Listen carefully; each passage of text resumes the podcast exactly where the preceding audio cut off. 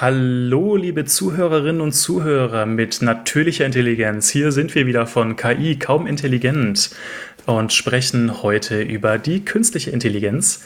Mein Name ist Johannes und mit mir dabei ist die Gesina. Hallo Gesina. Hallo. Ja, ähm, Gesina, ähm, was machen wir denn heute? Ich habe gehört, dass heute ein ganz besonderes Thema dran ist. Das ist durchaus richtig. Ähm, ich glaube, da kann sich Bipo dann auch eine gute Scheibe davon abschneiden. Der ist ja letztes Mal auch schon ein bisschen damit in Berührung gekommen. Nämlich geht es heute um die sogenannte erklärbare KI. Also auf Englisch wäre das Explainable AI. Und für die, die Abkürzung mögen und was wir vermutlich auch zwischendurch mal fallen lassen werden, ähm, das wird auch oft XAI geschrieben, also XAI. Ja, ja. Ähm, warum ist das jetzt so ein besonderes Thema, Johannes? Ja, ich äh, erkläre es mal ganz kurz. Ähm, das ist tatsächlich, ähm, ja, kann man so sagen, unser Hauptthema, was wir auch in unseren Doktorarbeiten behandeln. Und zwar unter dem großen, großen Überbegriff XAI. Ich muss noch dazu sagen, es ist natürlich cooler, das Ganze XAI zu nennen, weil X einfach so ein cooler Buchstabe ist, anstatt das Ganze EAI zu nennen, was man auch überhaupt nicht aussprechen kann. Ähm, genau, aber genug damit. Ähm, genau, XAI ist so ein bisschen das Oberthema bei uns. Ähm, was wir, glaube ich, vor allem machen, ist Explainable Machine Learning. Wir haben ja schon letztes Mal gelernt oder in einer der letzten Folgen, dass es einen riesen Unterschied auch gibt zwischen der großen über, dem großen Überbegriff ähm, äh, künstliche Intelligenz oder AI und dem maschinellen Lernen, was ein Teilgebiet davon ist. Also was wir machen, ist eher Explainable Machine Learning. Wir möchten uns aber heute einfach mal mit dem Gesamtkonzept Explainable AI beschäftigen und ähm, ja, äh, darum soll es heute in der Folge gehen. Jo, das ist so die ganz grobe Zusammenfassung. Ein bisschen genauer wollen wir euch natürlich erstmal erklären, was erklären, was erklärbare KI ist. Ähm, das heißt zuerst mal, okay, was heißt denn erklärbare KI?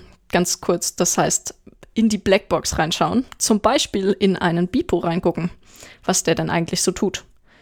Wenn wir uns dann einig sind, wie wir Erklärbarkeit definieren, dann soll es auch noch ein bisschen darum gehen, warum sollte man denn überhaupt sich Gedanken darüber machen, wie man solche ähm, eher undurchsichtigen und schwer verständlichen Modelle wie zum Beispiel neuronale Netze erklärt. Und dann auch noch, was nicht nur, was gibt es für Motivationen, solche Bausteine zu erklären, sondern auch, äh, was sollte man sich denn für Gedanken machen, bevor man einfach nur fordert, ich hätte gerne eine Erklärung. Das heißt, was gibt es für verschiedene Use Cases, würde man im Englischen sagen, ähm, also Anwendungsfälle für Erklärungen und was braucht man jeweils für solche Anwendungsfälle. Ja, hoffentlich haben wir euch am Ende dann überzeugt, dass Explainable AI oder erklärbare KI ein interessanter und sehr breiter Forschungsbereich ist. Und ähm, genau, um konkrete Beispiele oder vor allem so, was wir eigentlich genau in unseren Doktorarbeiten machen, ähm, da soll es dann in zukünftigen Folgen drum gehen. Also erwartet jetzt nicht einen Haufen an tollen Beispielen. Ähm, heute ist, würde ich sagen, eher die Definitions- und Motivationsfolge. Freut euch also auf zukünftige Folgen, wie so oft. Mhm. Ja, genau. Jetzt vielleicht erstmal zu der wahrscheinlich wichtigsten Frage, wenn wir von erklärbarer KI sprechen oder erklärbarem Machine Learning, dann ist vielleicht erstmal die Frage, warum muss man das überhaupt erklären? Ist es denn jetzt schon so weit gekommen, dass äh, die Maschinen die Weltherrschaft fast übernommen haben und man versteht einfach nicht mehr, was so passiert? Es gibt ja zum Beispiel diese eine Horrorgeschichte, die ich mal gehört hatte, ähm, Anführungszeichen Horrorgeschichte, dass man zwei KIs einfach machen hat lassen und dann haben die es in eine eigene Sprache entwickelt, die haben die Leute nicht mehr verstanden und haben sie lieber abgeschaltet, anstatt die jetzt noch irgendwie äh, machen zu lassen. Und ja, kann man natürlich jetzt sagen, man hat das nicht verstanden, weil man die Sprache nicht verstanden hat, aber bei erklärbarer KI geht es nochmal um einen ganz anderen Aspekt. Und zwar darum, dass einfach die Machine Learning Modelle oder allgemein die Modelle, die man in der KI verwendet, einfach sehr komplex geworden sind, sehr, ja, ich sag mal, mathematisch komplex geworden sind. Und man kann tatsächlich, wenn man so ein Netzwerk trainiert und teilweise auch schon vorher, ähm, man kann einfach nicht mehr so gut reinschauen, dass quasi nicht mehr für einen Menschen verständlich ist, ähm, was darin passiert. Und das natürlich in vielerlei Hinsicht ein Problem. Ähm, Vielleicht wollen wir mal ganz kurz ein paar Beispiele geben, was wir denn jetzt eventuell mit, ich sag mal, durchsichtigen oder, oder, oder gut verständlichen Modellen meinen und was wir eher meinen mit ähm, nicht so gut verständlichen Modellen. Ja. Ein wichtiger Punkt, den du da auch äh, genannt hast, ist dieser Begriff der Durchsichtigkeit oder Transparenz. Ähm, weil diese Frage, warum sollten wir eigentlich etwas erklären, bedarf ja auch einer Definition, was heißt es denn überhaupt, etwas zu erklären? Ähm, ihr kriegt in der Schule, ähm, weiß ich nicht, auf der Arbeit, in Schulungen, sonst wo, ähm, relativ häufig Dinge erklärt. Und im Normalfall meint man damit, äh, man hat einen komplexen Zusammenhang, komplex in dem Sinne, dass er einem vorher eben nicht ganz klar ist und man ihn nicht vollständig umrissen hat. Ähm, dass solch ein Zusammenhang neu dargestellt wird auf eine Art und Weise, dass wir hinterher den Zusammenhang begreifen. Das ist jetzt vielleicht sehr theoretisch, aber insbesondere ist das Wichtige daran, dass man versteht, ähm, erstens, wir brauchen irgendwie diesen einen Zusammenhang, dieses Etwas, das wir erklären wollen, das wir vorher nicht wussten. Und es muss vorher insbesondere unbekannt gewesen sein. Das heißt, da kommt wieder der Transparenzbegriff rein. Äh, es muss ein intransparenter Zusammenhang gewesen sein. Und das ist dann der Punkt, wo ähm, Johannes Beispiel mit den neuronalen Netzen in die Kerbe schlägt, nämlich sind neuronale Netze ähm, dadurch, dass sie sehr hochdimensional sind, wie wir beim letzten Mal besprochen haben, auch häufig vielschichtig und nicht unbedingt menschenfreundlich Informationen intern abspeichern und verarbeiten. Dadurch sind neuronale Netze insgesamt sehr intransparent. Damit meine ich, ähm, wenn man jemandem das Netz gibt und sagt, jetzt erklär mir mal Schritt für Schritt von oben bis unten, wie dieses Netz funktioniert, dann wird die Person vermutlich ähm, äh, relativ schnell aufgeben. Und genau das ist es, was wir versuchen wollen zu lösen. Wir haben Teilaspekte ähm, an zum Beispiel einem neuronalen Netz, ähm, die jemand verstehen sollte. Und zwar ähm, wollen wir diese Teilaspekte irgendwie transparent machen und zwar in eine Form von transparentem Modell umwandeln, das man verwenden kann, wenn man sich dieses ursprünglich komplexe Modell vorstellen möchte. Ich fand tatsächlich dein äh, Beispiel vorhin ganz gut, was du mit der Schule gebracht hast, weil das auch nochmal so ein bisschen in den Raum stellt, die Frage, ähm, wenn ich einer Person was erklären möchte und letztendlich sind ja auch genau Menschen, die ich sag mal, Individuen, äh, denen man später mal erklären möchte oder die auch ein gewisses Bedürfnis haben, Erklärung zu bekommen. Ähm, das sind Menschen, die vollkommen individuell sein können und äh, unterschiedliche Menschen brauchen auch unterschiedliche Erklärungen für das, was diese Modelle machen. Von daher fand ich das ein ganz gutes Beispiel, dass du wirklich eine Lehrinstanz brauchst, die tatsächlich die Sprache, die solche Modelle sprechen, dann übersetzt in Dinge, die ein Mensch dann besser verstehen kann. Ähm, ja, ich würde vielleicht mal ganz kurz, weil du jetzt schon die DNNs angesprochen hast, würde ich noch mal kurz auf äh, andere typische, eher durchsichtigere Modelle eingehen. Und zwar genau. ähm, eine Sache, die wir auch schon mal kennengelernt hatten, waren ja zum Beispiel, falls sich der eine die andere noch erinnert, die, ähm, die großen Architekturen des ILP oder Inductive Logic Programming. Ähm, da ging es tatsächlich darum, dass man mit formaler Logik darstellt, ähm, was denn ähm, ein Modell gelernt hat. Ja? Also dass diese Elemente, diese Regeln, diese logischen Regeln verwendet werden, um dann ähm, zu einer Inferenz zu kommen, also um zu einer Entscheidung des Modells zu kommen. Und äh, solche logischen Regeln sind relativ einfach verständlich, wenn man sie zum Beispiel übersetzt jetzt nochmal in natürliche Sprache. Das geht recht einfach, haben wir auch äh, Arbeiten dazu. Ähm, können wir auch gerne verlinken. Ich hoffe, das merken wir uns für die Show Notes. Ähm, aber sobald man quasi solche logischen Regeln hat und die eventuell auch noch äh, umwandelt in natürliche Sprache, ist es natürlich sehr leicht zu verstehen. Also sowas wie, wenn das gilt und wenn das gilt und gleichzeitig diese Relation zwischen diesen ähm, Features gilt, dann passiert etwas. Ist erstmal recht leicht zu verstehen. Ich glaube, ein schönes Beispiel wäre sowas wie ähm, bei einer Bilderkennungssoftware oder Bildklassifikationssoftware zu sagen, wenn das Bild hell ist oder sehr hell ist, ähm, und es ist draußen, dann ist vermutlich Tag. Das wäre jetzt so genau. ja, eine, eine, sehr simplifizierte Regel. Ähm, genau. und nicht erschrecken, ich meine, wenn ich von logischen Regeln rede, ähm, logische Regeln können auch sehr komplex werden, wenn ich sehr lange, sehr große und sehr viele Regeln habe. Und äh, deswegen ist das auch ein schönes Beispiel dafür, wieder zum Begriff Schule. Ähm, nicht jeder braucht dieselbe, äh, dieselbe Erklärung. Manche wollen ähm, Erklärungen, die ein bisschen einfacher sind, andere welche, die ein bisschen komplexer sind. Ähm, aber im Allgemeinen, wenn man jemanden einen Regelsatz hinlegt, dann muss der vielleicht im schlimmsten Fall sehr, sehr lange drauf gucken, aber irgendwann wird die Person sich durch den Regelbesatz durchgearbeitet haben und ihn verstanden haben und sei es halt, dass er wenigstens die einzelnen Regeln verstanden hat. Deswegen gelten genau. Regeln im Allgemeinen als transparent. Richtig. Ähm, ja, auch ein Beispiel dazu. Ähm, wir hatten schon vor der Aufnahme gesagt, dass wir wahrscheinlich wieder von Hundertsten ins Tausendste gehen. Ich spreche es aber trotzdem kurz an, Leg weil ich es interessant fand, weil du es gerade angesprochen hattest. Und zwar einer der ersten ähm, wirklichen Anwendungsgebiete, bei denen auch ILP äh, gepunktet hat ähm, war die, ich weiß nicht, ob ich das Wort hinbekomme, ich sage jetzt einfach mal die Klassifikation von Molekülen ja? oder sogar ganzen DNA-Strängen. Bin ich mir nicht mehr ganz 100% sicher, kann ich aber nachschauen.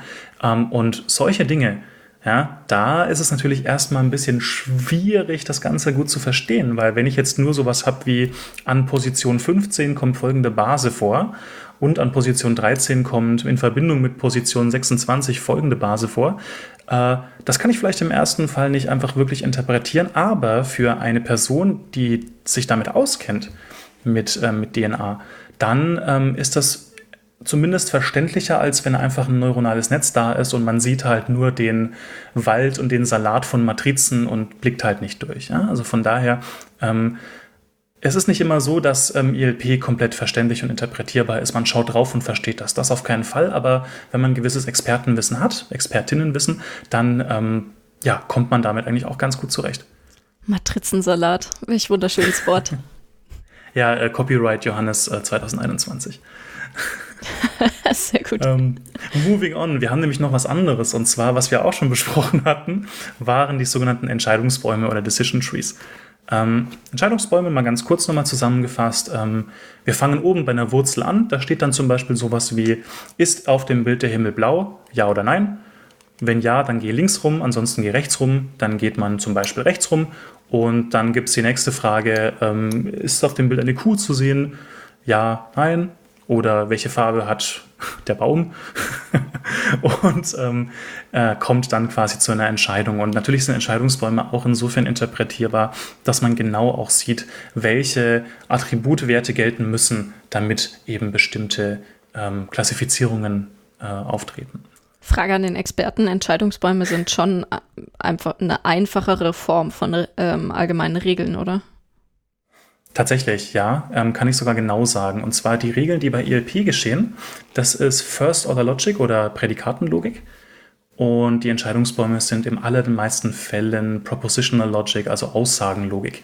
Die sind nicht so aussagekräftig wie die ELP-Regeln. Ähm, kommt ein bisschen darauf an, ob man so einen Baum verwendet, der ähm, auch mit Zahlen arbeitet. Da spielen noch mal ein paar andere Sachen eine Rolle, aber im Normalfall ist ELP Prädikatenlogik und Entscheidungsbäume sind. Aussagenlogik, jetzt haben wir wieder ein bisschen rumgenördet. Sehr gut. Ja. ja, letzter Punkt vielleicht dazu nochmal. Sorry. Ähm, äh, lineare Modelle gibt es ja auch. Ähm, lineare Modelle vielleicht ganz einfach.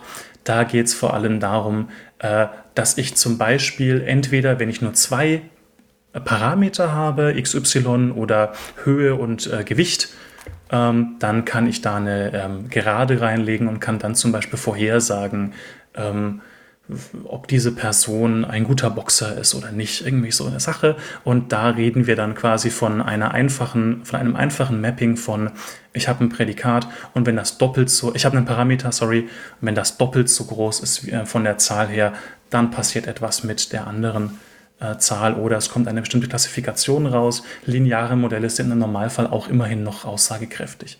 Aber ich finde nicht so schön aussagekräftig wie zum Beispiel Entscheidungsbäume oder ILP. Ja, das kommt immer drauf an. Ähm, kleine lineare Modelle besagen effektiv, äh, ich habe eine Ausgabe und die zerlegen mir meine Ausgabe in einzelne Einflussfaktoren und sagen, okay, dieser Einflussfaktor, zum Beispiel die Haarfarbe, ähm, war relativ gering, um das Geschlecht zu bestimmen. Wenn ich aber die Haarlänge betrachte, die Haarlänge hatte einen sehr großen Einfluss. Ähm, und zwar einen sehr großen positiven Einfluss, um zu sagen, dass es ein Mädchen gewesen ist. Also jetzt mal ein ganz dummes Beispiel. Das stimmt natürlich nicht immer. Ähm, daran sieht man natürlich auch, dass lineare Modelle recht begrenzt sind, weil man nicht alle Beispiele ähm, durch so Einflussfaktoren äh, immer gut darstellen kann. Zumindest sind die Einflussfaktoren teilweise kontextabhängig. Das funktioniert mit linearen Modellen nicht. Aber wenn ich eine einzelne Aussage habe, ähm, dann interessiert mich oft schon, okay, für diese eine Aussage, was war denn der einflussreichste Faktor? Und das ist genau das, was mir lineare Modelle liefern. Unübersichtlich wird es dann, wenn es sehr groß wird im Normalfall. Ähm, aber das schafft man meistens zu vermeiden oder zumindest übersichtlicher zu machen. Genau. Ja, Gesina, dann erzähl uns doch einfach mal, ähm, warum brauche ich eigentlich XAI? Wir haben das jetzt schon mal ganz kurz angeteasert, aber warum möchte ich denn jetzt zum Beispiel, wir nehmen jetzt, glaube ich, ab jetzt vor allem das Beispiel der Deep Neural Networks, der ähm, tiefen neuronalen Netze, warum möchte man da reinschauen? Was sind denn da eventuell auch die Benefits jetzt, außer einfach zu sagen, dass ich ähm, dadurch eben jetzt besser verstehe, was darin passiert? Was sind denn zum Beispiel auch Anwendungsbeispiele? Ähm, ja, sehr gute Frage. Also warum sollte ich ein neuronales Netz in irgendwie, zumindest teilweise in irgendwas Transparentes zerlegen? Ähm, Gründe sind oder mögliche Gründe oder Anwendungsfälle sind sehr vielfältig. Fangen wir mal mit den schönen oder den ähm, positiven an. Äh, der, also ein ganz einfacher Grund, warum in der Forschung vor allem äh, viele Explainable AI-Methoden weiterentwickelt werden, ist immer noch Debugging. Das heißt, ähm, ich habe ein Machine Learning-Modell, das tut irgendwelche Dinge, es ist aber manchmal schlecht. Und jetzt würde ich gerne wissen, für die Fälle, die ich herausgefunden habe, wo es schlecht ist, warum ist es denn jetzt an der Stelle schlecht? Und wie kann ich es vielleicht ähm, in eine Richtung verbessern, dass es für diese Stellen auch gut funktioniert? Versuchen wir wieder ein Beispiel zu finden. Äh, wenn ich ein Modell habe, das mir Verkehrsschilder klassifizieren soll und es ist irgendwie immer beim Stoppschild, ähm, ist es verwirrt, dann könnte ich mir mal angucken, warum ist es denn an der Stelle verwirrt und sagt, das ist ein Geschwindigkeitsschild. Und dann sehe ich, ah, okay, es kann mit der Form zum Beispiel nichts anfangen. Debugging ist sehr nah verwandt mit einem zweiten Anwendungsfall, nämlich allgemeinen Wissensgewinn. Vielleicht ähm, interessieren mich ja nicht Stellen, wo das Netz besonders schlecht ist, sondern vielleicht interessieren mich ja auch Stellen, wo das Netz besonders gut ist. Und ich würde gerne wissen, äh, zum Beispiel jetzt im Fall von äh, der Erkennung von Kreditkartenmissbrauch, ähm, da habe ich ein Modell antrainiert, das ich äh, im Großen und Ganzen nicht erklären kann, wo ich nicht weiß, was das eigentlich tut. Aber jetzt hätte ich ger trotzdem gerne gewusst, ähm, warum ist denn das Modell so viel besser als meine vorherigen naiven Entscheidungsregeln? Und dann wäre es interessant, dieses Modell eben ebenfalls in ähm, erklärbare Entscheidungsregeln zu überführen, um zu gucken, kann ich denn meinen ursprünglichen Regelsatz zum Beispiel verbessern. Genau. Ähm, ein äh, Anwendungsfall, der in eine Richtung geht, die wieder nicht mehr ganz so schön ist, ist, äh, dass neuronale Netze, also Debugging braucht man immer, also es geht immer irgendwas schief, aber gerade neuronale Netze zum Beispiel sind ähm, relativ äh, inrobust, also äh, sehr, sehr wenig robust gegenüber verschiedenen Formen von sogenannten Angriffen ähm, oder auch einfach ähm, zufälligen kleineren Änderungen im Bild. Also was heißt das jetzt? Da geht es bestimmt nochmal im genaueren darum. Ähm, diese sogenannten Adversarial Attacks sorgen dafür, dass wenn ich nur einzelne Pixel ändere oder ein leichtes Rauschen über ein Bild lege, das eigentlich mit dem Bildinhalt nichts zu tun hat, dann ist das Netz auf einmal völlig verwirrt. Und ähm, um herauszufinden, ob solche Sachen zum Beispiel zutreffen, die jetzt ganz spezifisch sind für, ein, für neuronale Netze oder eben andere ähm, Sicherheitsprobleme, die spezifisch sind für andere Machine Learning-Verfahren, Dafür kann ich auch Explainable AI anwenden und mich fragen, sind jetzt die zum Beispiel die Entscheidungsfaktoren, die mein Netz verwendet, um Entscheidungen zu treffen, tatsächlich auch die, auf die es auch wirklich achten sollte? Oder sind da irgendwelche Sachen dabei, die eigentlich gar keinen Sinn ergeben und ähm, wie zum Beispiel ein Rauschen oder ein Baum im Hintergrund und äh, die eigentlich den Bildinhalt nicht ändern, wenn ich sie entferne, aber das Netz trotzdem verwirren könnten? Genau. Ähm, dieses Problem mit, dass grundsätzlich maschinell gelernte Verfahren eigentlich nicht immer das tun, was man erwarten würde, dadurch, dass sie eben automatisch trainiert wurden. Äh, das spiegelt sich auch darin wieder, dass sie durchaus unfaire Entscheidungen treffen können. Das heißt, ein weiterer Anwendungsfall sind ähm, Prüfungen nicht der ähm, Sicherheit im Sinne von Sicherheit gegenüber Attacken, sondern ähm, Prüfungen in ethische Richtung, dass man sich fragt, ist das Netz denn fair? Oder werden zum Beispiel männliche Bewerber stark bevorzugt? Ähm, genau, solche Fairness-Prüfungen ähm, gehen oft auch einher mit eben Prüfungen der Sicherheit im Sinne von Sicherheit vor Gefahren, wo man sich fragt, okay, wenn ich jetzt ein neuronales Netz für die Perzeption im autonomen Fahren einsetze, ähm, überfährt das dann nicht mehr Menschen, als äh, le es Leben rettet am Ende? Und ähm, ist es vielleicht dann auch noch so, dass immer dieselben Personengruppen überfahren werden? Äh, solche Fragen stehen dann bei solchen Prüfungen auch im Vordergrund. Genau. Das heißt, das ist so gro im Großen und Ganzen der ähm, die, die nicht so schönen Anwendungsbereiche von Explainable AI, dass man eben sicher gehen muss, dass das Net Netzwerk keinen Blödsinn baut. Ich finde das auch ähm, interessant. Äh, ich hake mal ganz kurz ein, und zwar wegen dieser Fairness. Mm, ich hatte letztens äh, gelesen, es gibt quasi wirklich Methoden, wie ich ein solch komplexes Netz, wie es im Normalfall ja auch ein neuronales Netz ist, also unglaubliche Komplexität. Wir reden mittlerweile von ungefähr Milliarden Parametern und diese Zahl reicht, glaube ich, auch gar nicht mehr für die neuesten Modelle, die wir jetzt im Sprachgebrauch haben. Ähm, dass es dafür auch Möglichkeiten gibt, wie man wirklich mit, äh, ja, ich sag mal, statistischen Methoden zum Beispiel schauen kann, ähm, ist gerade im Input etwas vorhanden, was zum Beispiel das Geschlecht definiert. Und ich möchte sagen, dass äh, Geschlecht zum Beispiel für die Entscheidung, ob ich eine Person einstelle oder nicht, ich möchte, dass dieses äh, Attribut nicht betrachtet wird. Dann kann man tatsächlich sagen, guck mal, dass du ähm, von der statistischen Verteilung her solche Einflussfaktoren rausnimmst. Und da gibt es wirklich super interessante mathematische Verfahren dazu. Ähm, können wir bestimmt auch mal in der nächsten Folge besprechen. Ähm, aber das finde ich spannend, dass man da wirklich sagen kann, ähm, wir haben da tatsächlich wie eine Art blinden Fleck, den wir dann schaffen können und können dann sagen, ähm, diese, in, diese, dieses Attribut, zum Beispiel Geschlecht oder, oder Hautfarbe oder, oder Herkunft oder so, das äh, soll keine Rolle mehr spielen. Also interessante Sachen, die es da gibt, wirklich sehr spannend. Ja, du meinst ähm, vermutlich in Richtung Dekorrelation, oder? Also nach dem Motto, ähm, ja. Zum Beispiel Krawatten sind stark korreliert, also treten meistens zusammen auf mit ähm, männlichen Personen in einem Bild.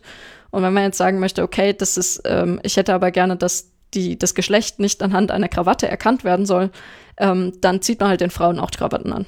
Und den Männern zieht ähm. man halt irgendwie Blusen an. Ja, unter anderem, aber da geht es tatsächlich auch darum, dass man wirklich ähm, dediziert sagen kann, ähm, ich bin mir jetzt gerade nicht mehr 100% sicher mit der Technik, aber dass man quasi bestimmte Pfade im Netzwerk ähm, komplett einfach äh, inhibiert, also einfach ausschaltet oder schwächt, ähm, die äh, in der Entscheidung quasi, also die quasi dazu geführt hätten, dass das Geschlecht eine Rolle spielt. Ah, okay, also wirklich dann, äh, dass man im Netz rumstochert und nicht in den Daten. Ja, ganz genau. Ja, ja, da bin ich schon gespannt. Ich glaube, da, da wäre es echt interessant, mal ein paar Methoden zusammenzutragen. Also natürlich auch mit den gesamten ethischen Problemen, die das mit sich bringt, weil man ja vielleicht bei bestimmten Tasks, die man hat, dann äh, vielleicht doch möchte, dass man eben eine Korrelation mit dem Geschlecht hinbekommt. Aber wenn das quasi etwas ist, was keine Rolle spielen soll, dann gibt es Möglichkeiten, das auszuschalten. Ja, also bevor wir hier tiefer in das Loch versinken, zu definieren, was eigentlich fair bedeutet und um das zu teasern, es gibt viele verschiedene, sich teilweise widersprechende ähm, Definitionen oder ähm, Ansprüche von fair. Ähm, fassen wir mal zusammen. Also es gibt durchaus, ähm, du äh, durchaus Anwendungsmöglichkeiten für erklärbare KI. Es gibt äh, sehr viele Fälle, in denen man mal genauer das Netz oder dessen Funktionen verstehen möchte oder sogar muss. Und äh, das ist eben relevant für sowohl Entwickler, eben für Debugging, ähm, als auch für Forscher, die einfach nach Wissensgewinn streben, als auch ähm, für Auditoren, die sich um Sicherheit gegen Angriffe und gegen Unfälle, als auch ethische Aspekte, aber auch sowas wie Privacy ähm, bemühen müssen. Und äh, dies entweder ähm, als interne Auditoren, Das heißt, sie kriegen zum Beispiel, sie sind Teil einer Firma und sollen dann innerhalb der Firma direkt die Produkte reviewen, als auch als externe ähm, Auditoren, wie zum Beispiel ähm, Leute, die sich wirklich die Freizeit, also die Freizeit dafür opfern, sich mal Anwendungen, die zu frei zur Verfügung stehen, genauer anzuschauen, ob da nicht vielleicht eine Gefahr für die Nutzer besteht. Also vielen lieben Dank an die vielen Sicherheitsforscher, die das immer wieder machen. Genau. So, also ähm, Explainable AI ist cool. Habe ich jetzt hoffentlich rübergebracht. Ich weiß nicht, was sagst du, Johannes? Ja, doch. Also ähm, hast du rübergebracht und ich sag's nochmal, Explainable AI ist cool. Überlegt euch wirklich, wenn ihr in die Forschung gehen wollt und wenn ihr KI machen wollt, ähm, überlegt euch vielleicht auch, dass ihr nicht immer diese krassen fancy Modelle euch anschaut. Die sind auch cool, aber die haben halt teilweise echt Probleme. Da geht es zum Beispiel auch so ein bisschen in die Richtung äh, Klimaschutz und Klimawandel. Ähm, weil die einfach super schwierig und super lange auch zum Trainieren brauchen. Ähm, aber unter anderem eben auch solche Dinge wie Fairness, ethische Responsibility. Ähm, spannendes Thema. Also ja, auf jeden Fall mal anschauen. Ja, das ist schon eine wichtige Sache, dass man sich der Ansprüche, die man am Ende hat, vorher im Klaren ist. Nicht jedes komplexe Problem braucht auch eine komplexe oder vor allem eine nicht erklärbare Lösung. Ähm, da gibt es einige Sachen, die man sich eben vorher überlegen sollte, bevor man sein Modell trainiert. Aber auch einige Sachen, die man sich überlegen sollte, wenn man jetzt das Modell trainiert hat und man möchte es erklären. Oder man hat die Anforderung, es soll am Ende auf irgendeine Art und Weise erklärbar sein. Das heißt, ähm, ich möchte Aspekte davon im Nachhinein aktiv verständlich machen können. Und äh, da sind einige Fragen vorher zu klären, bevor man sich an Erklärbarkeit dran macht. Und ich glaube, da gebe ich mal wieder an dich äh, zurück, Johannes, nachdem du quasi schon ein alter Hase in dem Gebiet bist. ja, danke schön. Das ist nämlich als Kompliment. Ähm, genau. Ähm, ja, wir haben ein paar Fragen, die wir erstmal klären müssen. Und zwar, ähm, wir hatten ja zum Beispiel auch schon mal gesagt, bevor wir überhaupt ähm, ein Modell trainieren wollen, da muss man sich ja auch Designfragen stellen. Und genau das hat man eben jetzt auch wieder bei der erklärbaren künstlichen Intelligenz. Und zwar ähm, fange ich einfach mal mit einer ganz Standardfrage an. Wem möchte ich denn überhaupt was erklären? Und man muss dazu sagen, Explainable AI ist tatsächlich nicht nur etwas Technisches, das kann auch wirklich hochtechnisch sein, aber es hat vor allem auch was mit, mit Menschen zu tun. Ja? Es hat einfach mit den Leuten zu tun, denen man auch überhaupt etwas erklären möchte oder erklären muss.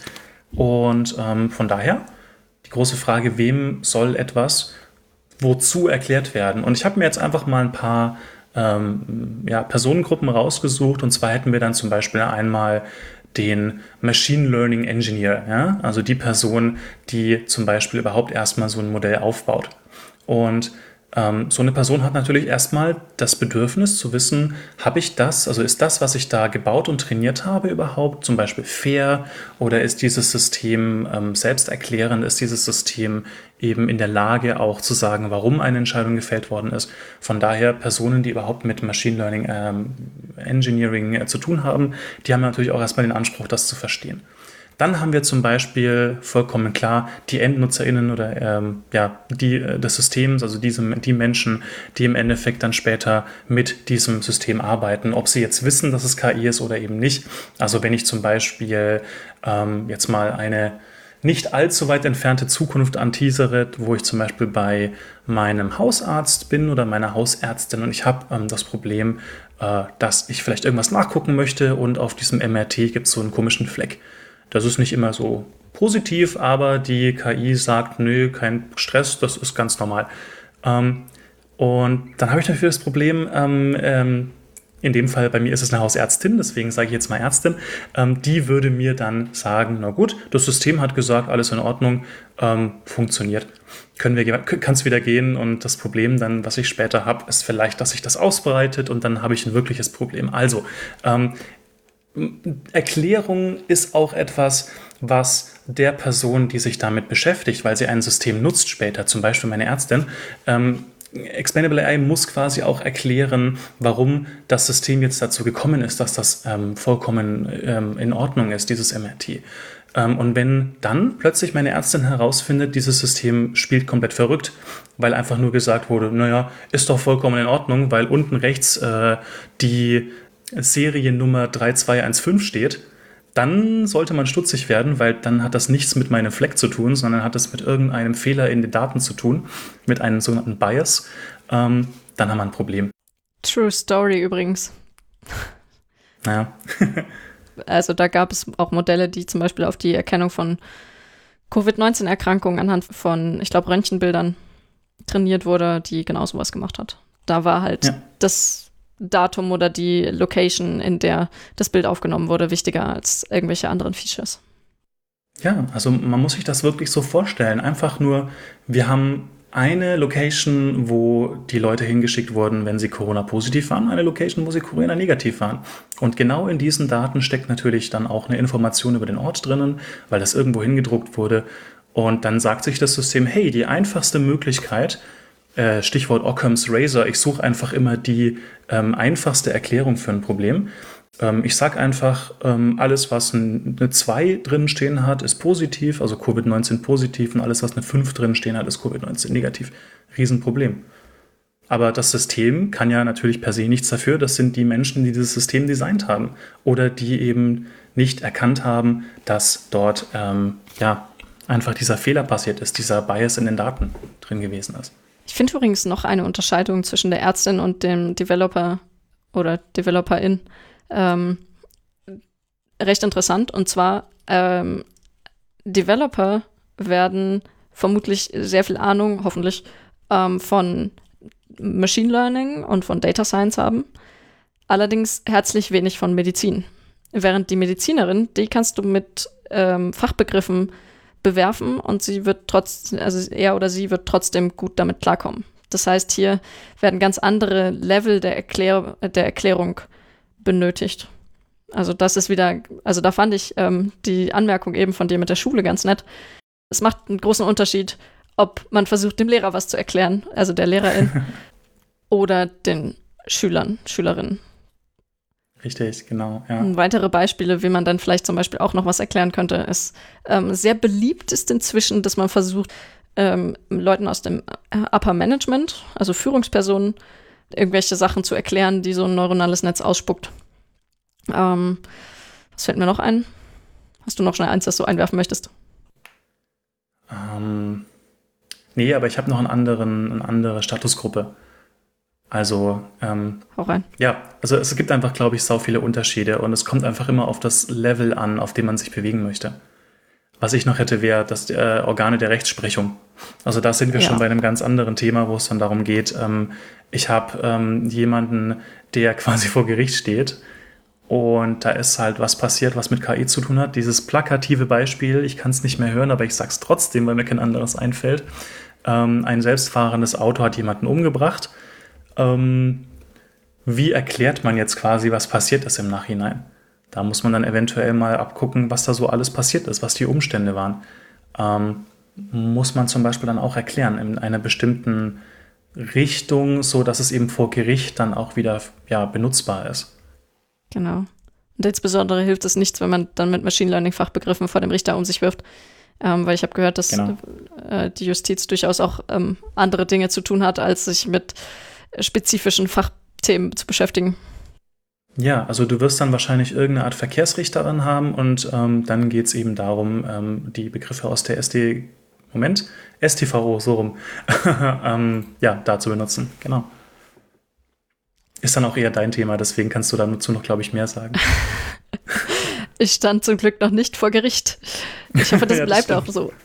Ja, toi, toi, toi. Schauen wir mal, was Bipo so treibt. Ja, wir setzen Bipo, glaube ich, nicht in ein Auto. ja. Bipo, wenn du das hier hörst, du bekommst deinen Führerschein erst, wenn du hier weg bist. Hm, mal gucken, ob das ein Ansporn ist für ihn. gut, gut. Also wichtige Frage, die man sich vorher die man vorher besenken sollte, bevor man sich über Erklärbarkeit Gedanken macht, nämlich wem sollte ich etwas erklären? Was sind diese Hintergründe, was sind die Hintergründe der Person? Ähm, was kann ich erwarten? Und wozu möchte ich eigentlich erklären? Eben äh, möchte ich der Justiz etwas erklären, um im Nachhinein eine Unfallanalyse machen zu können? Bin ich externer Auditor? Ähm, möchte ich eine Sicherheitsprüfung oder eine ethische Prüfung durchführen? Will ich eigentlich nur Wissens Wissen gewinnen und so weiter? Ähm, es gibt noch andere Aspekte, die man sich vorher überlegen sollte. Und zwar, äh, das hast du eben schon angesprochen, Johannes, deswegen greife ich das jetzt direkt mal auf. Und zwar der Unterschied zwischen etwas, das, also einem Modell, das inhärent transparent ist, zum Beispiel eben Regeln oder Entscheidungsbäume, versus Modelle, die eigentlich erstmal per se nicht erklärbar sind und die man erstmal aufbrechen muss. Also Blackboxes, sogenannte, die man erstmal aufbrechen muss mit ähm, Verfahren, die diese Blackbox erstmal übersetzen in irgendwas Verständliches. Und da kann man sich von vornherein fragen, ähm, würde mir in meinem Anwendungsfall etwas intrinsisch Erklärbares nicht viel gerechter werden, weil ich dann mir sicher bin, dass auch zum Beispiel die Erklärung, die ich durch dieses, ich nenne es jetzt mal Übersetzen von Blackbox zu transparenter Box, ähm, dass mir da keine Informationen verloren gehen, die eigentlich wichtig wären.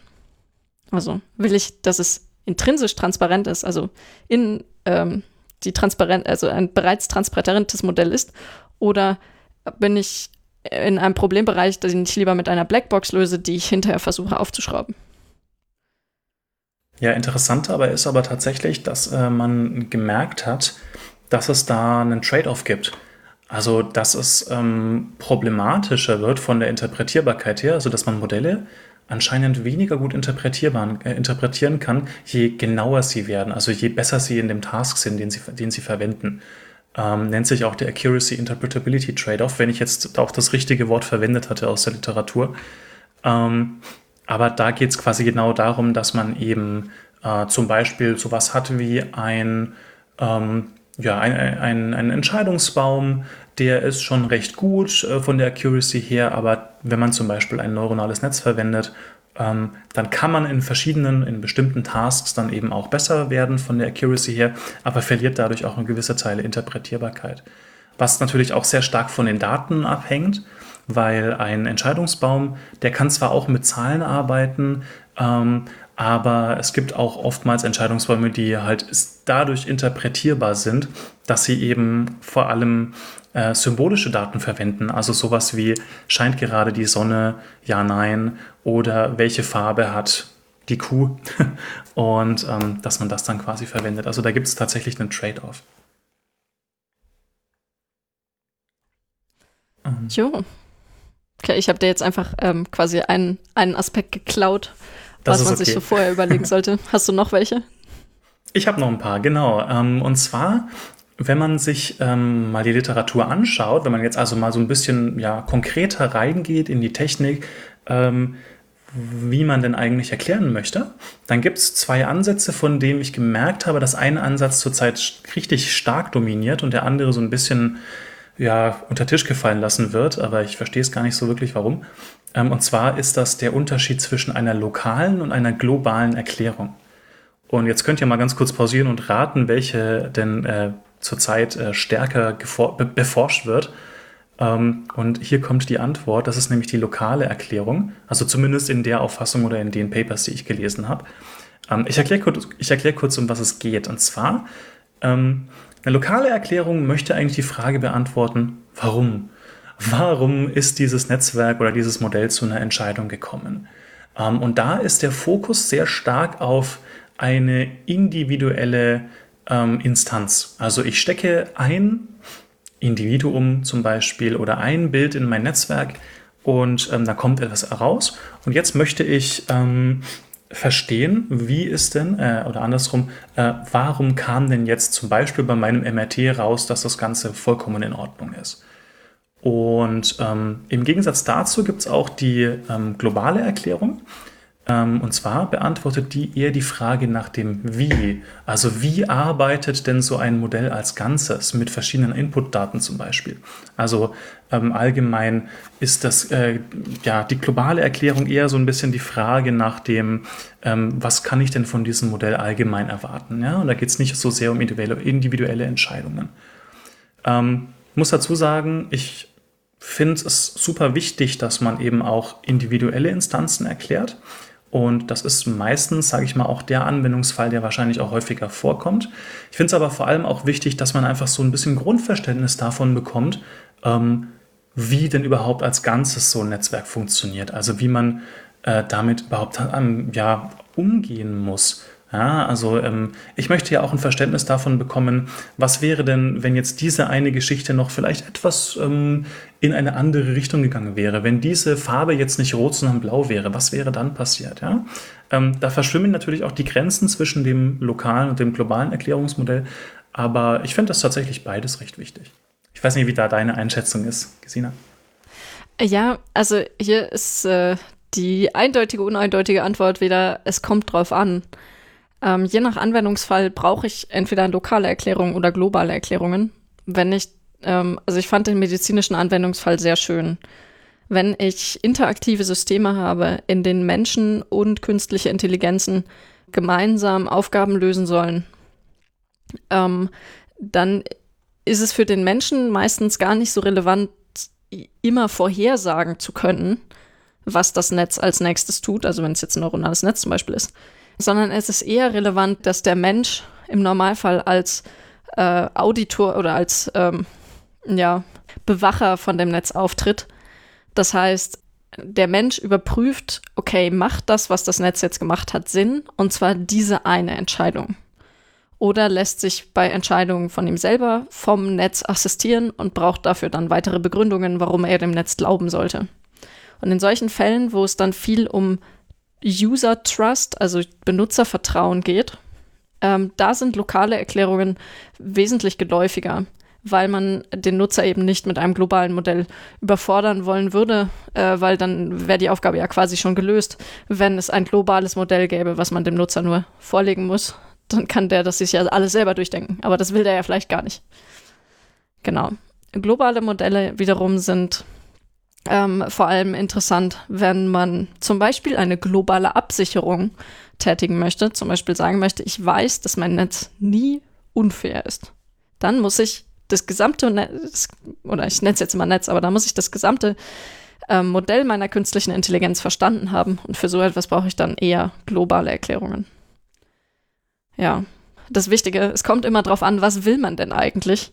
Und dann kann man sagen, Brauche ich eine lokale Erklärung oder brauche ich eine globale Erklärung, die für den das gesamten ist, Eingabebereich gilt? Das ist gut zusammengefasst, das reicht mir, ja. Gekauft. Ja, ich habe gehört, du hast noch Punkte, Johannes. Ja, immer her damit, ey, pass auf. Ähm, ja, und zwar ein extra Punkt würde ich gerne noch mal ein bisschen genauer abgrenzen. Wir hatten jetzt schon öfters mal was von der Blackbox gesprochen oder von intransparenten Modellen. Ähm, und ja, der Begriff Blackbox wird dafür einfach verwendet, weil man sagt, naja, man kann nicht, man kann nicht wirklich reinschauen oder es ist erstmal etwas, was ich halt als gegeben annehmen äh, müsste, wenn ich mit einer Blackbox arbeite, also mit einem System, was ich nicht vollständig durchgreife. Ähm, was wir eigentlich haben wollen, ja, wäre ja eher sowas wie eine Whitebox, also einer ja, einem Modell, was ich komplett durchblicken kann, was ich komplett verstehen kann, wo ich weiß, wie bestimmte Dinge funktionieren, wie ein System zu den Entscheidungen gekommen ist. Und das Problem ist nur, dann habe ich tatsächlich wieder genau diesen Trade-off, dass ich dann eben nicht mehr so akkurat sein kann oder eben nicht mehr so gut performen kann. Und ähm, ja, der heilige Gral wäre ja tatsächlich etwas vollverständliches, ähm, was ich eben auch super gut einsetzen kann für verschiedenste Dinge, was auch gut funktioniert. Ähm, und mit guter Erklärung meine ich natürlich auch jetzt nicht einfach nur hinrotzen, zum Beispiel diese ähm, ähm, Erklärungen mit den, äh, den ELP-Regeln, sondern tatsächlich etwas, was ich auch wirklich verstehen kann als Mensch. Ähm, das nochmal so als Unterscheidung. Genau, ansonsten hätten wir noch das, äh, ja, die Frage des Levels von Transparenz. Vielleicht möchte man nicht immer ähm, komplett zu einer Whitebox kommen, was komplett verständlich ist, weil man ja als Mensch tatsächlich auch nur so ein begrenztes Budget, sage ich mal, hat an ähm, ähm, Rechen oder ich sage mal nicht Rechen, sondern Denkfähigkeit, was man da reinstecken möchte, um äh, zu hinterfragen, was denn da jetzt herausgekommen ist. Ähm, und ähm, da kommt genau dieses Level der Transparenz eben dazu. Also möchte ich ein Modell haben, was ich einfach vollkommen verstehen kann. Solche Modelle kann ich ja zum Beispiel verwenden, wenn es jetzt nicht unglaublich zeitkritisch ist, dass ich komplett verstehe, um was es geht. Also ich sage jetzt mal, ja, schwieriges Beispiel. Ähm, wenn ich zum Beispiel in einem medizinischen Kontext wäre und ich muss mir wirklich gut überlegen, ob ich einem Patienten oder einer Patientin sage, dass sie jetzt eine Krankheit hat, die wirklich krasse Therapie benötigt. dann würde ich mir schon wirklich lange überlegen und auch mit dem System quasi interagieren wollen, um zu verstehen, was denn ähm, die Entscheidung, also was, was die Kriterien für diese Entscheidung waren. Das ist wie mit einem guten kollegialen Gespräch zwischen zwei Ärzten, die eben einfach verstehen wollen, ähm, warum kommt der eine Arzt jetzt zu der Entscheidung und der andere nicht.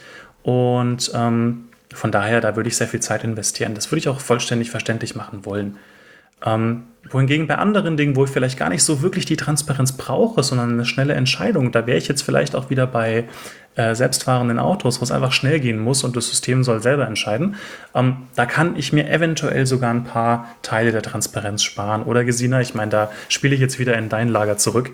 Ja, ähm, also ich glaube, an, an der Stelle ein gutes Beispiel ist, ähm, vielleicht interessiert mich gar nicht, wie genau exakt jetzt ähm, ein, eine bestimmte Detektion zustande gekommen ist, sondern mich interessiert eher, ob bestimmte Aspekte dabei eine Rolle gespielt haben. Zum Beispiel, ähm, wurde denn bei der Erkennung einer Person auch tatsächlich auf die Person geachtet oder ähm, ist das eigentlich ein Mülleimer, der einfach nur ähm, markiert wurde, weil das Netz durch einen Busch, der daneben ist, verwehrt ist? Und äh, das heißt, hier geht es gar nicht darum, dass äh, diese, diese Entscheidung lokal vollständig zu verstehen, sondern eher, ähm, dass man versucht, bestimmte Bausteine davon verständlich zu machen oder bestimmte algorithmische Schritte verständlich zu machen. Wenn du magst, kann ich auch noch ein bisschen zu Fach rumnörden. Denn äh, tatsächlich gibt es ähm, ein paar Level von Transparenz, die formal definiert wurden. Genau. Ähm, was du angesprochen hast, diese vollständige Transparenz oder ähm, Simulierbarkeit wird das auch genannt. Hm, das ist definiert äh, dass, äh, als solches, dass man ein komplettes, eine komplette Vorstellung von dem gesamten, der gesamten Funktionalität vom Modell hat.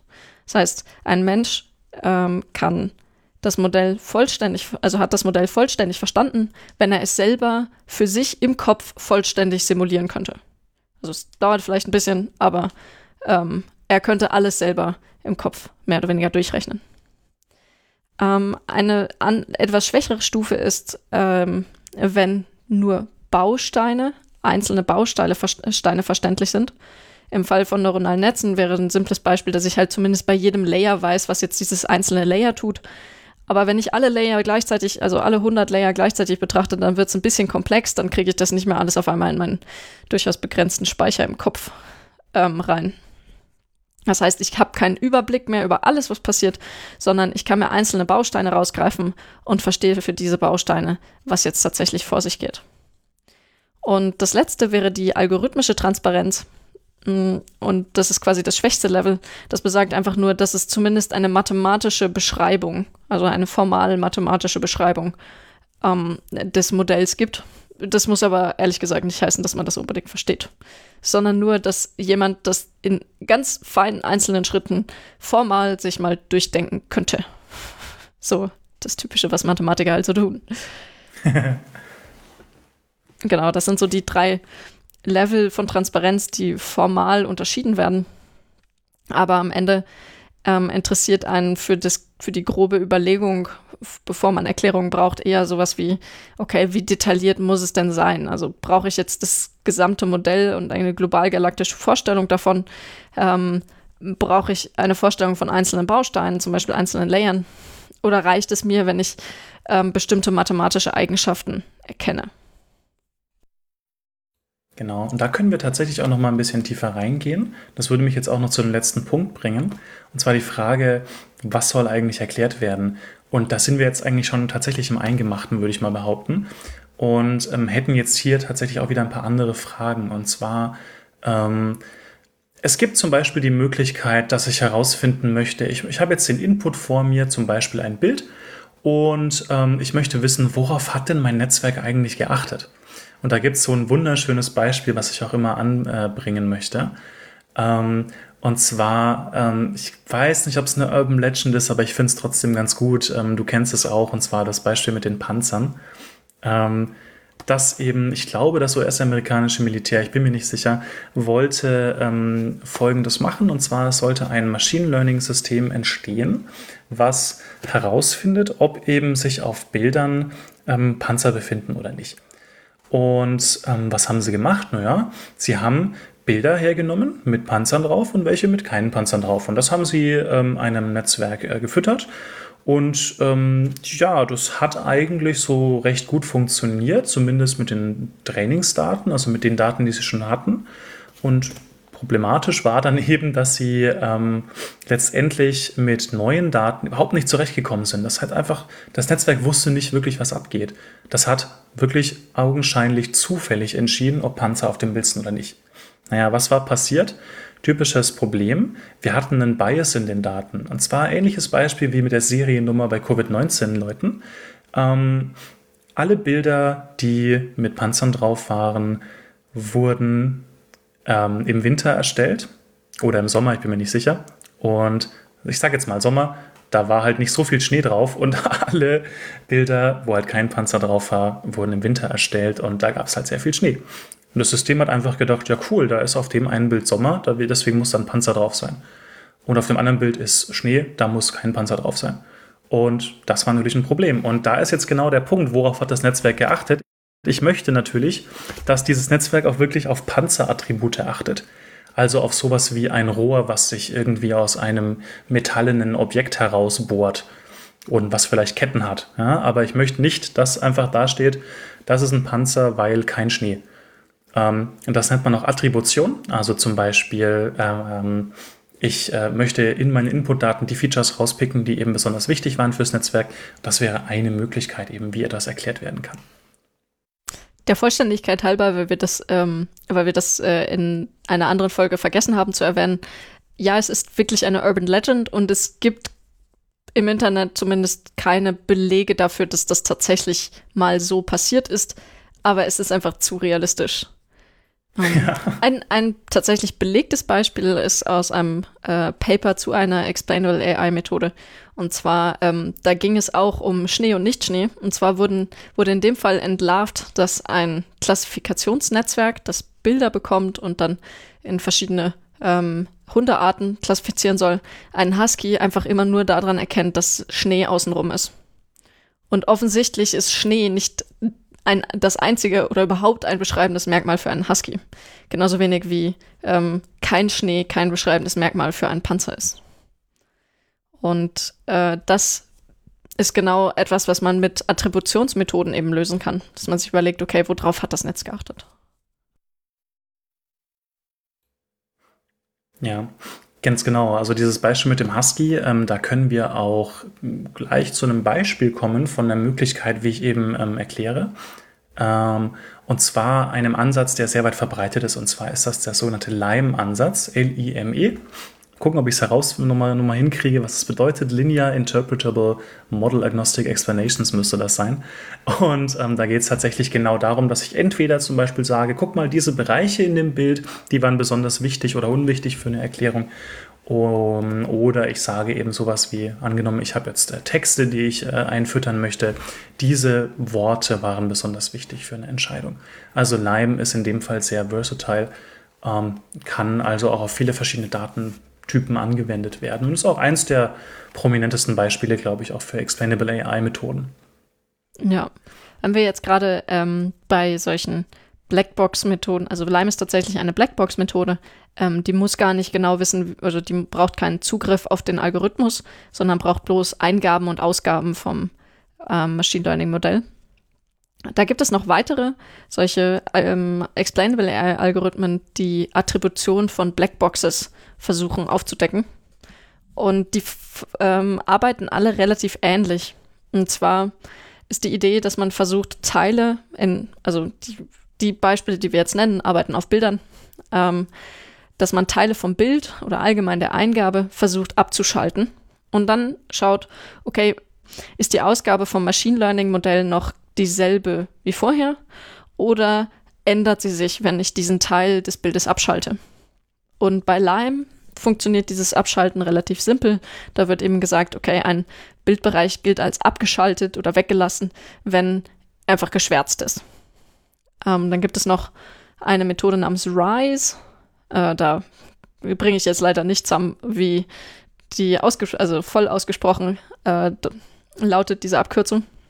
Da ist die Idee des Abschaltens, dass man versucht, Bildbereiche zu verwaschen. Und bei Sharp, das steht für Shapely ähm, Values for Images, so ganz grob. Insbesondere kommt da Shapely drin vor, das war ein Mathematiker und Spieltheoretiker.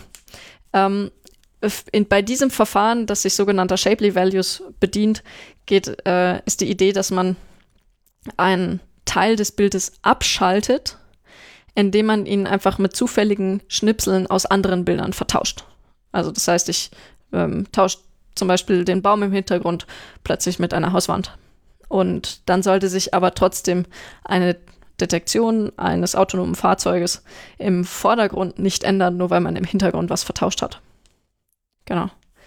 Das sind so typische Blackbox-Verfahren, ähm, so heißt das, also typische Verfahren, die keinen Zugriff auf das, die Interna vom Modell brauchen, um Attributionen zu markieren.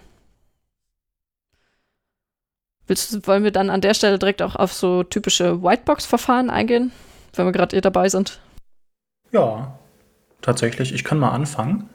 Und zwar ähm, ja, gibt es eben jetzt hier nochmal ein anderes Verfahren. Und zwar nennt sich das Ganze LRP.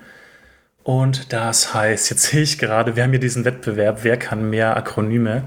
Ähm, LRP müsste bedeuten Layer-Wise Relevance Propagation. Genau. Check. Yes.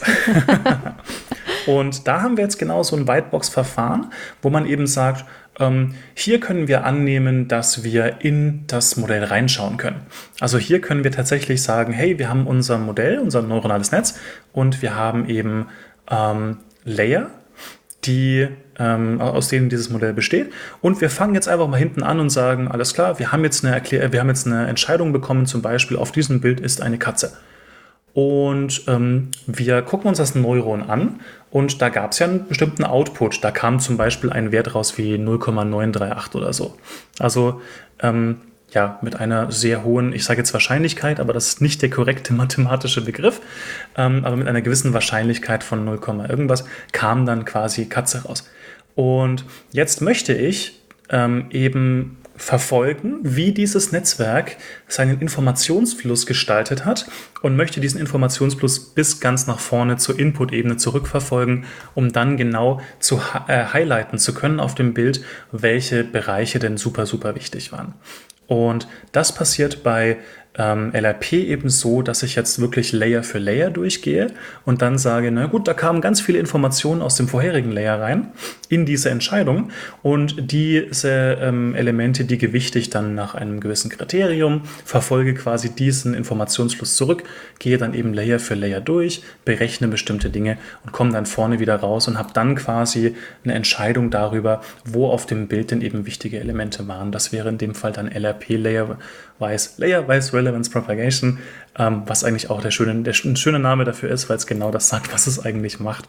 Ja. Und, ähm, ja. Ich muss zugeben, ich finde auch ähm, gerade dein, deine Bezeichnung Informationsfluss hier sehr schön, weil LRP tatsächlich die, eine Grundannahme hat.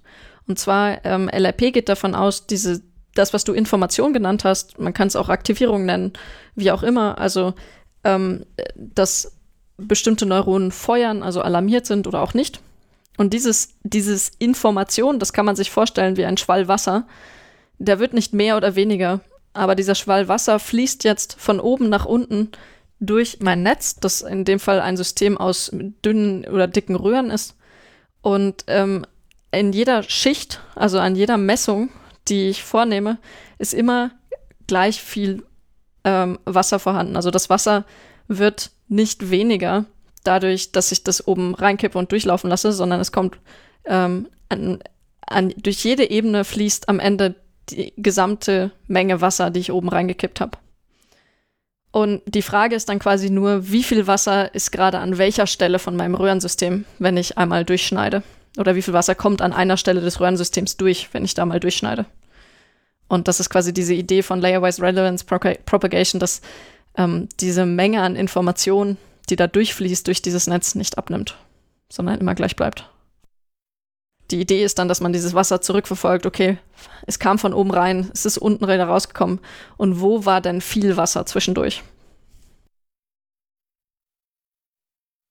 Keine Ahnung, ob das jetzt so wahnsinnig physikalisch und mathematisch korrekt ist, aber ich fand jetzt diese Analogie sehr schön. Ja, weil du gerade Physik angesprochen hast. Also ich glaube, dass auch im Paper, was die Rede war von Energiefluss, wo man ja auch sagen kann, dass Energie ja nicht zerstört oder irgendwie erzeugt werden kann. Und genau. von daher ist das, glaube ich, auch eine gute Analogie, dass man eben dieses Wasser hat, was man einfach reinkippt. Da gibt es sehr schöne Videos ähm, von äh, Computern, die äh, mit Wasser und mit äh, hydraulischem Druck äh, funktionieren. Also Computer im Sinne von, wir haben, wir können zwei Zahlen zusammen addieren. Vielleicht, wenn ich es finde, verlinke ich es. Aber hat mich auch gerade daran erinnert, ähm, das sich vorstellen, nur noch mal in einem komplexeren Rahmen, dann wären wir bei Layer-Wise Relevance Propagation. Ja. Na, nicht ganz. Nee, ist ein dummes nicht. Beispiel, aber ich verlinke es vielleicht trotzdem. Du verlinkst es trotzdem, dann können sich die Leute selber ein Bild malen. Richtig, genau. Ja, ähm, weil wir, ich finde, wir, wir werden deinem Anspruch sehr gerecht, dass wir vom Hundertsten ins Tausendste kommen. Ähm, was sieht man jetzt an diesem Layer-Wise Relevance Propagation Beispiel, äh, dass im Normalfall für so erklärbare KI-Methoden gewisse Grundannahmen äh, an den Aufbau oder die Funktionsweise der Modelle gemacht werden, die man da erklären möchte. Genau. Ähm, ja, ich, eine weitere Unter Grundannahme, die man zum Beispiel auch wieder machen kann, ist, ähm, wir hatten diese Analogie mit dem Wasser oder der Information, dass ich immer so Schichten habe und äh, in den Schichten, da kommt halt an der einen Seite viel Wasser durch, auf der anderen Seite wenig. Ähm, und diese Idee, die benutzt, äh, die wird auch in einem etwas einfacheren Fall benutzt von Verfahren, die Activation Maps, nämlich diese Zwischenausgaben, in dem Fall von bestimmten neuronalen Netzen, nämlich Convolutional neuronalen Netzen, ähm, verwenden.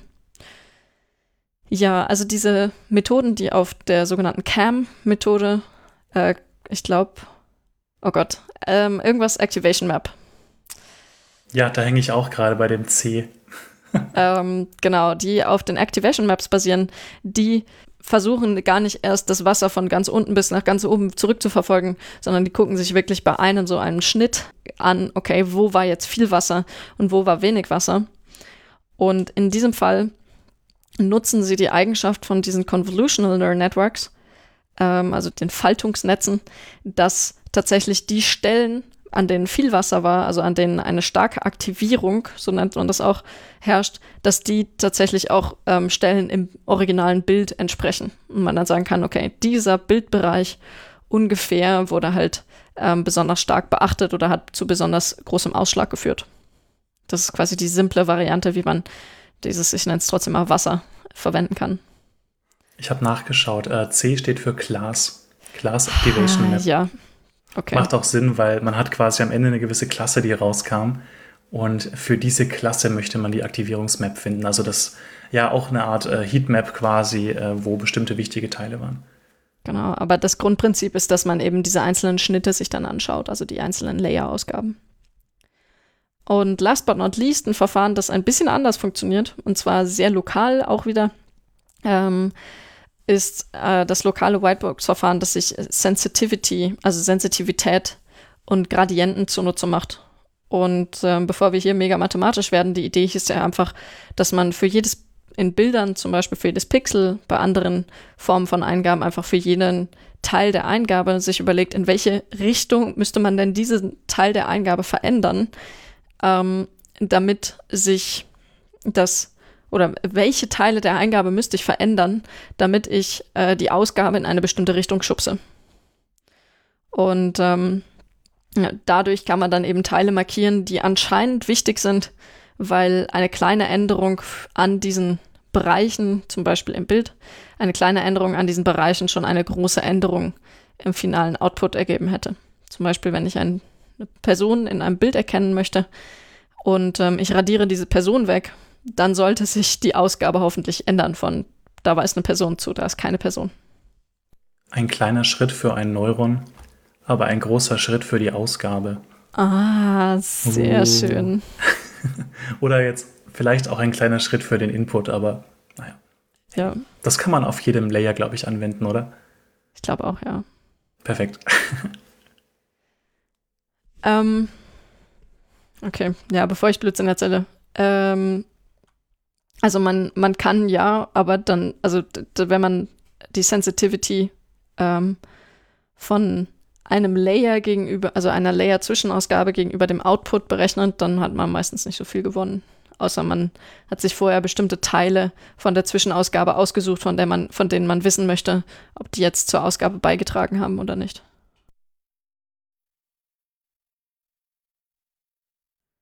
Gut.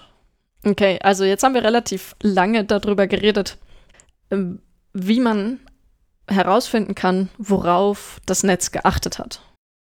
Äh, also das ist im Normalfall eine inhärent lokale Frage. Das heißt, hier wird man vermutlich meistens auf ähm, lokale Erklärbarkeitsmethoden zurückgreifen und da haben wir jetzt echt einige Beispiele auch schon genannt. Aber das ist nicht das Einzige, was man erklären kann. Und die Frage, was soll denn erklärt werden, das kann man auch noch anders spezifizieren, nämlich nicht, worauf hat das Netz geachtet, sondern ähm, was kodiert das Netz denn intern? Genau. Also ich bin so dreist und habe mir den Punkt einfach geschnappt, Johannes, denn das ist Schieß ziemlich, los, ja. das ist ziemlich genau das, was ich äh, mir auch ähm, in einem großen Teil meiner Doktorarbeit überlegt habe. Nämlich, wie kann ich herausfinden, was das Netz intern kodiert und wie kann ich das verwenden für spätere Analyseverfahren. Genau, um das bloß ganz kurz anzuteasern, äh, das Verfahren, mit dem ich mich beschäftige, das behandelt sogenannte Konzeptvektoren. Und da ist die Idee, dass man sich überlegt, dass ähm, in dem Fall wieder neuronale Netze, also das zieht sich irgendwie durch, neuronale Netze haben Zwischenausgaben. Und mich interessiert jetzt, ob in diesen Zwischenausgaben, nämlich den Ausgaben einzelner Layer, bestimmte Informationen gespeichert sind. Und wenn sie drin gespeichert sind, wie sind sie da drin gespeichert? Denn offensichtlich sind sie nicht einfach so plain Text da drin. Ähm, was können solche Informationen sein? Zum Beispiel, wenn ich einen, äh, einen Fußgängerdetektor habe, der auf Bildern Fußgänger markieren soll, dann würde mich doch interessieren, ob irgendwo in der Zwischenausgabe von diesem Detektor Informationen über ähm, Körperteile von Fußgängern, zum Beispiel Gesicht, abgespeichert ist. Denn wenn das nicht der Fall ist, dann wird vermutlich die Information über Gesicht auch gar nicht verwendet. Und Personen, von denen nur das Gesicht erkennbar ist, werden vermutlich auch ähm, dann einfach übersehen. Das ist jetzt so eine mögliche Interpretation hier. Genau. Das heißt, ähm, die Idee hier ist, entweder gebe ich vor, was ich gerne im Netz finden möchte, oder ich stoche halt mal drin rum, welche Informationen da drin gespeichert sind und ähm, gucke mir dann eben an, aha, in dieser Zwischenausgabe sind folgende Informationen gespeichert, die ich haben wollte oder auch nicht. Genau, da gibt es auch sehr schöne andere Verfahren, wie zum Beispiel Deep Dream. Da können wir auch mal drüber reden, wo es darum geht, dass man sich einzelne Neuronen krallt und mal versucht zu visualisieren für Bildverarbeitungsnetze, ähm, zu visualisieren, was dieses einzelne Neuron eigentlich tut oder worauf es besonders ähm, achtet, also äh, worauf es besonders anschlägt. Das wäre auch etwas, was in die Richtung geht. Man sich fragt, okay, was ist denn, was kodiert denn dieses eine Neuron an Information? Da gibt es dann zum Beispiel diese schönen Bilder, die ihr vielleicht schon mal gesehen habt, wenn ihr mal Deep Dream sucht. Ähm, das sind Bilder, die sind einfach wie aus einem, also ich spreche nicht aus eigener Erfahrung, wie aus einem LSD-Trip. Ähm, aber so wird es oftmals beschrieben, dass dann quasi plötzlich Formen erscheinen, äh, dass äh, bestimmte Dinge sich plötzlich umwandeln zu Hunden oder zu, zu Objekten, zu Augen und so weiter. Das ist total trippy. Also sieht echt super cool aus. Ähm, Finde ich auch sehr passend, dass eines der wichtigsten Nachschlagewerke für Deep Learning, also das Buch Deep Learning von Ian Goodfellow, dass das auch ähm, ein richtig cooles Coverart hat, nur mit solchen Deep Dream Bildern. Also sieht richtig cool aus. Ja, aber keine Angst, es ist jetzt nicht so, dass jedes Netz alles so sieht. Ähm, das ist, äh, also die, da ist ein großer Anteil, der eben diese lustigen Muster entstehen lässt. Ähm, auch das Verfahren, wie man quasi das Netz am Ende befragt. Da sind wir wieder bei Erklärbarkeitsverfahren. Und ähm, vielleicht noch als kurze Anmerkung zu diesem, was kodiert das Netz intern? Ähm, das ist meistens eine globale Frage. Also zum Beispiel diese äh, sogenannten Konzeptvektoren, wo ich versuche, ähm, semantische Konzepte, sowas wie Körperteile, mit Vektoren im Inneren ähm, von der Zwischenausgabe neuronaler Netze irgendwie in Verbindung zu bringen. Das ist etwas, das ist global. Also die meisten Konzeptvektoren, die ich betrachte, sind immer da und die kann ich auch immer angucken, ob die gerade vom Netz gesehen wurden oder nicht.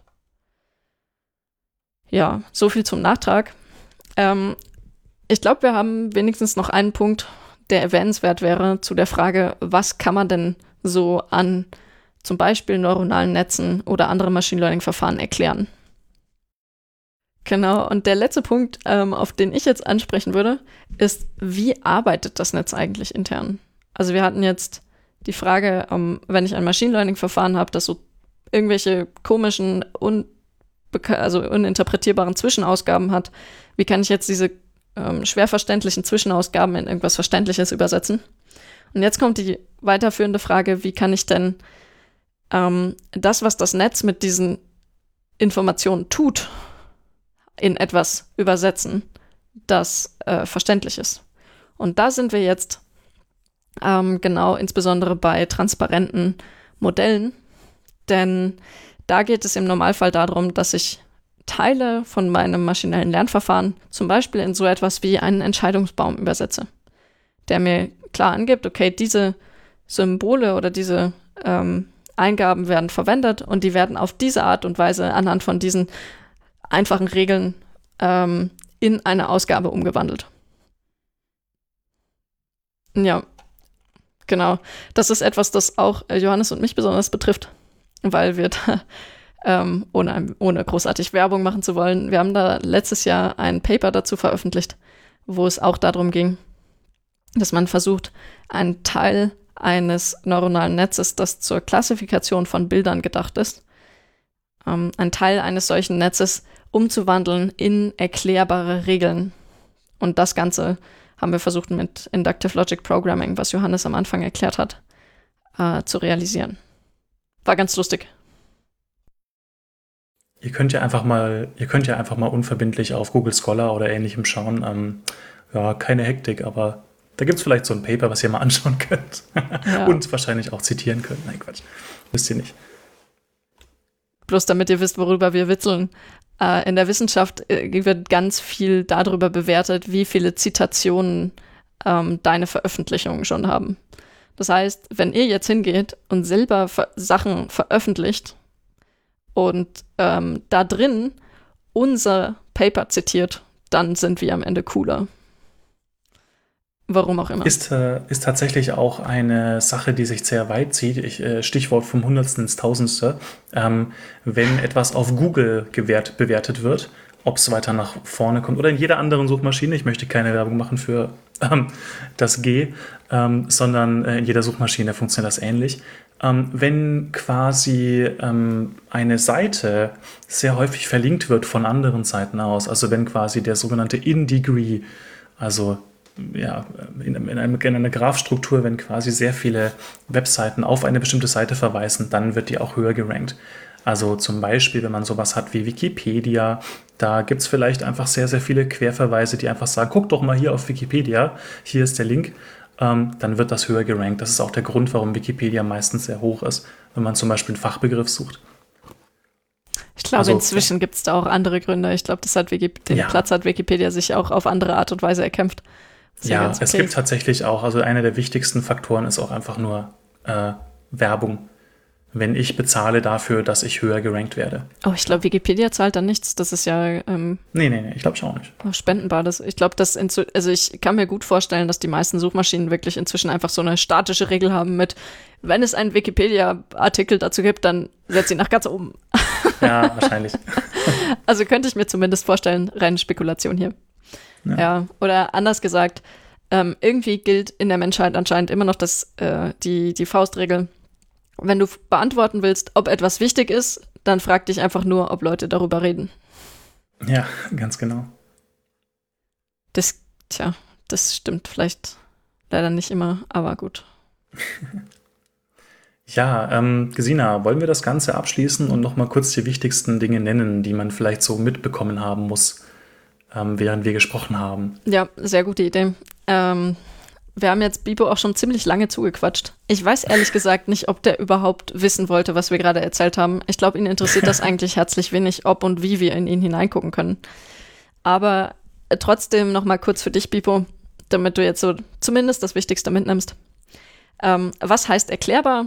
Erklärbar heißt, dass man versucht, mindestens Bestandteile, wenn nicht sogar ein ganzes maschinelles ähm, Modell jemandem so darzulegen, also ähm, in so eine Art und Weise, ja, so darzulegen, dass er am Ende eine Ahnung davon hat, was es tut. Entweder das komplette Modell oder zumindest einzelne Bausteine davon. Also das ist erklärbar und ähm, Sachen können entweder von vornherein besonders gut verständlich sein, also transparent, so dass man da gar nicht viel machen muss, außer den wirklich das Modell selber einfach zu zeigen. Aber viele andere Modelle, wie zum Beispiel neuronale Netze, sind einfach sehr komplex und nicht von selber gut verständlich, sondern die muss man dann wirklich in etwas Transparentes übersetzen, wie zum Beispiel Regeln, Entscheidungsbäume oder lineare Modelle. Ja, ein sehr wichtiger Punkt, den wir heute besprochen haben, der auch hoffentlich rausgekommen ist, ist, ähm, es gibt verschiedenste Anwendungsfälle für die ähm, Erklärung oder Erklärbarkeit solcher maschinellen Lernver äh, solcher maschinellen Modelle. Ähm, Machine Learning Modelle, so. Ähm, und es gibt insbesondere sehr viele Gründe, warum es wichtig sein kann, dass man äh, Machine Learning Modelle erklären können muss. Dazu zählt zum Beispiel ähm, Fragen der Fairness, Fragen der Sicherheit, aber auch Debugging-Möglichkeiten. Und dann, ähm, was auch noch ein wichtiger Punkt ist, wo wir dann auch zusätzlich Beispiele genannt haben.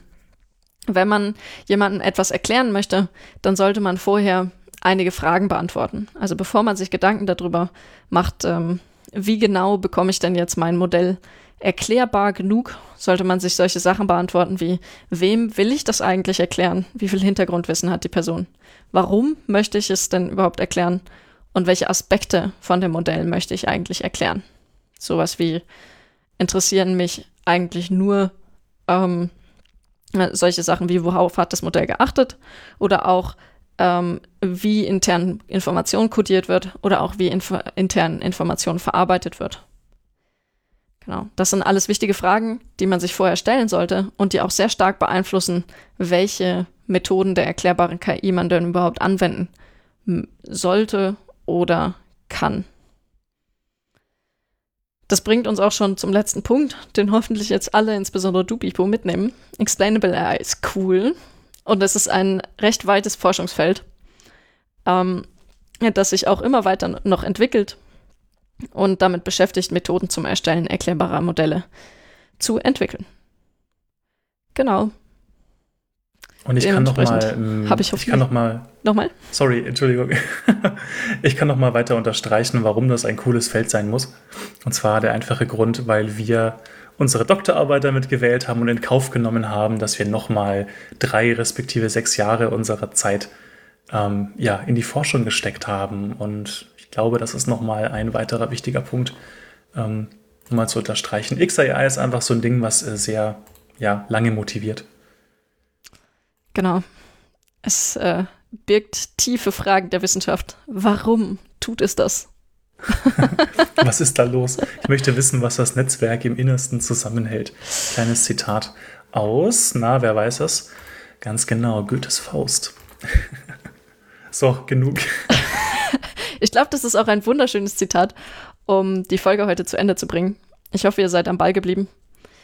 Denn, tja, es wird bestimmt nochmal über Explainable AI gehen. Richtig. Bleibt gespannt. Auch du, Bipo. Ja. Und dann, ich glaube, deine Blackbox liegt gerade wieder beim Laden, oder? Ja, wie schon so häufig. Also ich weiß auch nicht, irgendwie ist halt zur Zeit so ein bisschen, ähm, ja, äh, wie soll ich sagen, entweder faul oder teilweise auch einfach so ein bisschen unverständlich, weswegen ich tatsächlich mal äh, XAI bei ihm anwenden wollte, aber er wehrt sich so ein bisschen dagegen. Er möchte nicht, dass man in seine Blackbox reinschaut.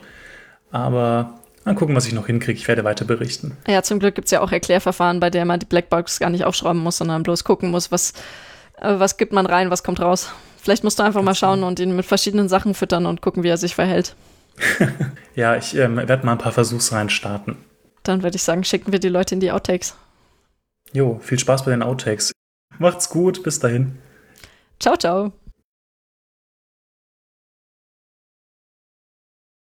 Freut euch jetzt auf die Highlights aus dieser Podcast-Folge. Gekürt vom Schadenfreude-Modul von Bipo. Bipo. Wir haben bestimmt heute gar keine Outtakes gemacht. Das ist bestimmt super wenig. Gar niemals. Das ist sowas, also ich meine. Haben wir uns heute versprochen oder sind wir uns ins Wort gefallen? Oder haben wir blöde Witze gemacht? Ich glaube nicht. Ach Quatsch. Tja, Blödsinn haben wir bestimmt auch keinen gelabert. Sowas wie Matrizensalat würden wir niemals sagen. Ähm, wir wollten ja mal quasi eine, eine groß angelegte Werbeaktion nochmal machen. Ich glaube, da können wir auch nochmal Texte bauen und dann schreiben wir da auch nochmal was. Und diese Kleber, also diese Sticker, finde ich halt irgendwie auch witzig. Das wäre mega ich mal lustig. Mal angucken. Ja. Ich glaube, ich wünsche mir sowas einfach zu Weihnachten. jo, genau. Wünschen uns beide irgendwie Sticker, also tonnenweise ähm, äh, kaum intelligent Sticker und Genau. ah, so gut. Ich stelle mir gerade vor, wie ich einfach mit so einer riesen, also du kennst ja diese Cyber-Sticker, ne? Ja. Einem Sticker in Größe von Cyber, ähm, wo einfach kaum intelligent draufsteht. Jo, genau. Oder einfach nur Bipo oder so. Ja. Das finde ich mega cool, ja. Kaum intelligent.de. Und dann halt .de schön so so ganz klein. fett auf dem Laptop drauf, dass auch jeder Ja. sieht, ähm, wie, für wie intelligent ich mich selber halte. Über alles drüber, so quer, genau. Und ich werde hier auch alles voll kleistern bei unseren Laternenpfählen dann. Aber am besten so, dass es jetzt nicht so ähm, eins zu eins korrelierbar ist mit irgendwelchen Voronoi-Diagrammen oder so, wo ich wohne, sondern eher so ein bisschen weiter weg. Und am Ende klebt überall was außer in der Gegend, wo du wohnst. Genau, richtig. Hm. Die, die Negation ist schon besonders wichtig eigentlich bei den äh, Erklärungen. Okay. Tipptopp. Wir haben größenwahnsinnige Pläne. Ja, das ist immer gut, wenn man damit dann äh, aufhört. Jetzt weiß ich, wo Bipo seinen, seinen Größenwahn her hat. Ich glaube, der hat sich das einfach bei uns abgeguckt. Ja, wahrscheinlich. Verdammt.